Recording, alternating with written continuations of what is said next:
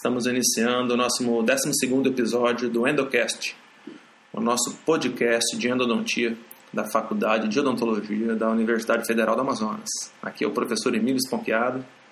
Espero que todos estejam bem, com saúde e continue aí mantendo todos os itens para proteção aí contra a disseminação do Covid-19. O tema do podcast será sobre a influência dos cimentos endodônticos na dor pós-operatória. No ano de 2020, nós observamos em quase todos os congressos e jornadas remotas a apresentação de palestras de professores e cientistas abordando o tema dos cimentos biocerâmicos. É, a maioria das palestras né, abordam a, a, o quão promissor que são esses cimentos. Né? São cimentos que nas pesquisas é, in vitro, laboratoriais e pesquisas em animais estão apresentando ótimos resultados quanto às propriedades físico-químicas, biológicas e de reparação tecidual. É, um, é uma vasta área de pesquisa na área de endodontia e o ano de 2020 isso foi muito explorado nos congressos. Então, nós vamos hoje conversar um pouco o, o quanto que esse tipo de cimento eles influenciam na dor pós-operatória. Para que a gente inicie essa discussão, nós devemos nos lembrar que nós não podemos olhar para os resultados das pesquisas laboratoriais e pesquisas em animais e transpor esse resultado para a prática clínica. Se nós queremos saber se o cimento biocerâmico, ou seja, a base de silicato de cálcio, influencia ou não na dor pós-operatória endodôntica, nós precisamos procurar pesquisas delineadas para este fim, ou seja, pesquisas clínicas que estudaram essa, esse tema.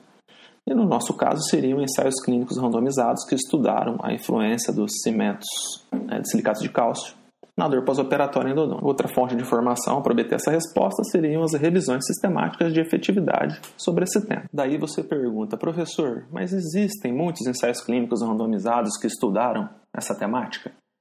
Aí eu lhe falo, não. São pouquíssimos ensaios clínicos publicados que estudaram a influência dos cimentos à base de silicato de cálcio e de resina epóxica na dor pós-operatória endodôntica. Por esse motivo, né, durante o ano de 2020, aí, nossa equipe realizou, né, fez uma revisão sistemática de efetividade é, sobre esse tema. Nós publicamos agora esse mês e nesse podcast nós vamos é, dar, sintetizar os resultados para vocês. Nossa revisão foi planejada então em março de 2020, registramos no Próspero, na base OSF, e nós começamos a busca né, nas bases de dados internacionais de ensaios clínicos randomizados que tivessem estudado essa temática, para que a gente pudesse depois fazer nossa revisão sistemática. Nós consultamos em mais de oito bases internacionais de dados, nós identificamos mais de 1.200 trabalhos, né? mais de 1.200 trabalhos que tratavam dessa, dessa temática, ou seja, trabalhos que comparavam aí dor pós-operatória entre cimentos endodônticos. Nós lemos aí resumo e título de, de todos esses trabalhos, para identificar quais eram os ensaios clínicos randomizados que tiveram, tiveram é, comparado cimento à base de silicato de cálcio e cimento de, à base de resina epóxica na dor pós-operatória. E nós chegamos né, no final de toda essa análise num quantitativo de apenas cinco estudos. Olha que interessante, né? Nós achamos né, nas bases de dados mais de 1.200 trabalhos, quando a gente analisa um a um, nós achamos somente cinco ensaios clínicos randomizados que estudaram é a dor pós-operatória entre esses dois cimentos. Desses cinco ensaios clínicos publicados né, sobre essa temática, eles são, nós temos um do Brasil, né, dois da Turquia, um da Lituânia e um de Singapura. Todos esses artigos eles utilizaram dois grupos né, experimentais né, para comparar. Um grupo era de um cimento à base de resina epóxica, no caso, os cinco artigos né, utilizaram H+, seria o grupo controle, e no grupo de intervenção, eles utilizaram cimentos é, à base de silicato de cálcio, todos com uma composição semelhante. Os desfechos primários destes cinco estudos eram a ocorrência e a intensidade da dor pós-operatória, avaliada por uma escala é, analógica de 0 a 10 centímetros. E eles avaliavam isso em vários períodos, vários intervalos de tempo. No geral, os resultados individuais desses cinco ensaios clínicos randomizados, eles demonstraram que não há diferença entre dor pós-operatória desses dois grupos de cimentos. e a dor causada e a intensidade da dor é baixa na maioria dos casos. Quando a gente analisa o risco de viés né, desses trabalhos, ou seja, a qualidade desses trabalhos, a gente percebe que os cinco ensaios clínicos publicados até hoje sobre esse tema, eles têm a maioria deles um baixo risco de viés, ou seja, foram feitos com uma certa qualidade metodológica. Desses cinco ensaios clínicos, três entraram na nossa meta-análise.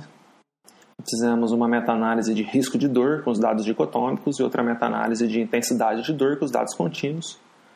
O interessante é que no risco de dor, a meta-análise, a interpretação da meta-análise do gráfico de floresta foi que não há a mesma diferença entre esses dois cimentos na dor pós-operatória. Já na meta-análise de intensidade de dor, nós interpretamos o gráfico de floresta e fizemos uma, duas análises né, de 24 e 48 horas, que foram os períodos que foram compatíveis entre os estudos.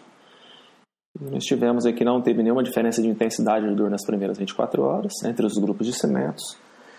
E já em 48 horas o gráfico de floresta mostrou uma diferença de menor dor a favor dos cimentos biocerâmicos.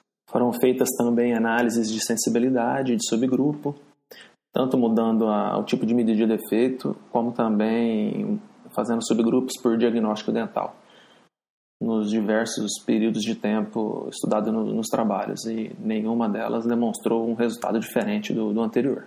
E por fim foi feita a análise da certeza da evidência pelo GRADE para cada desfecho e em todos nós obtivemos aí uma moderada certeza de evidência. Ou seja, a nossa revisão sistemática meta-análise ela praticamente conclui que os cimentos à base de silicato de cálcio, quando comparados aos cimentos de resina epóxica, no quesito risco de dor e intensidade de dor, eles não apresentam nenhuma diferença clínica significativa.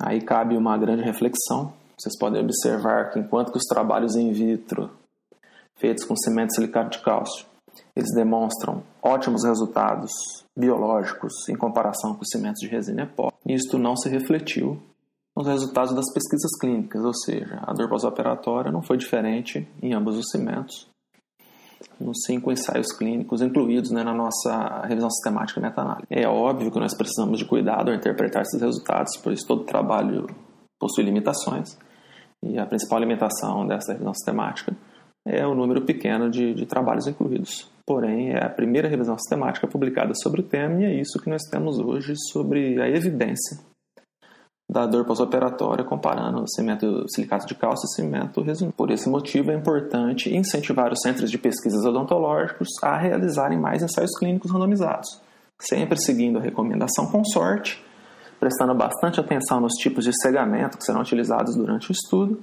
e padronizando tanto as escalas quanto os períodos de análise dos desfechos de dor.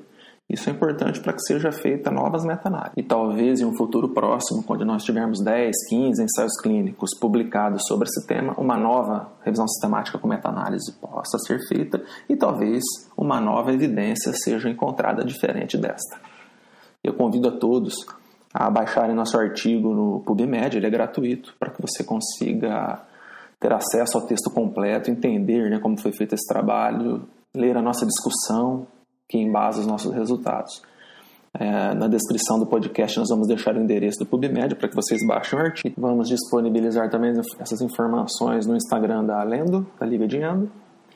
E finalmente agradecer toda a equipe que realizou essa pesquisa, principalmente as professoras de endodontia da, da FOP Unicamp, em nome da professora Adriana de Jesus Soares, que capitaneou essa pesquisa, e dos meus colegas é, Juliana Pereira, Valbert Vieira e Ana Gabriela Normando. Um abraço a todos e até o próximo episódio.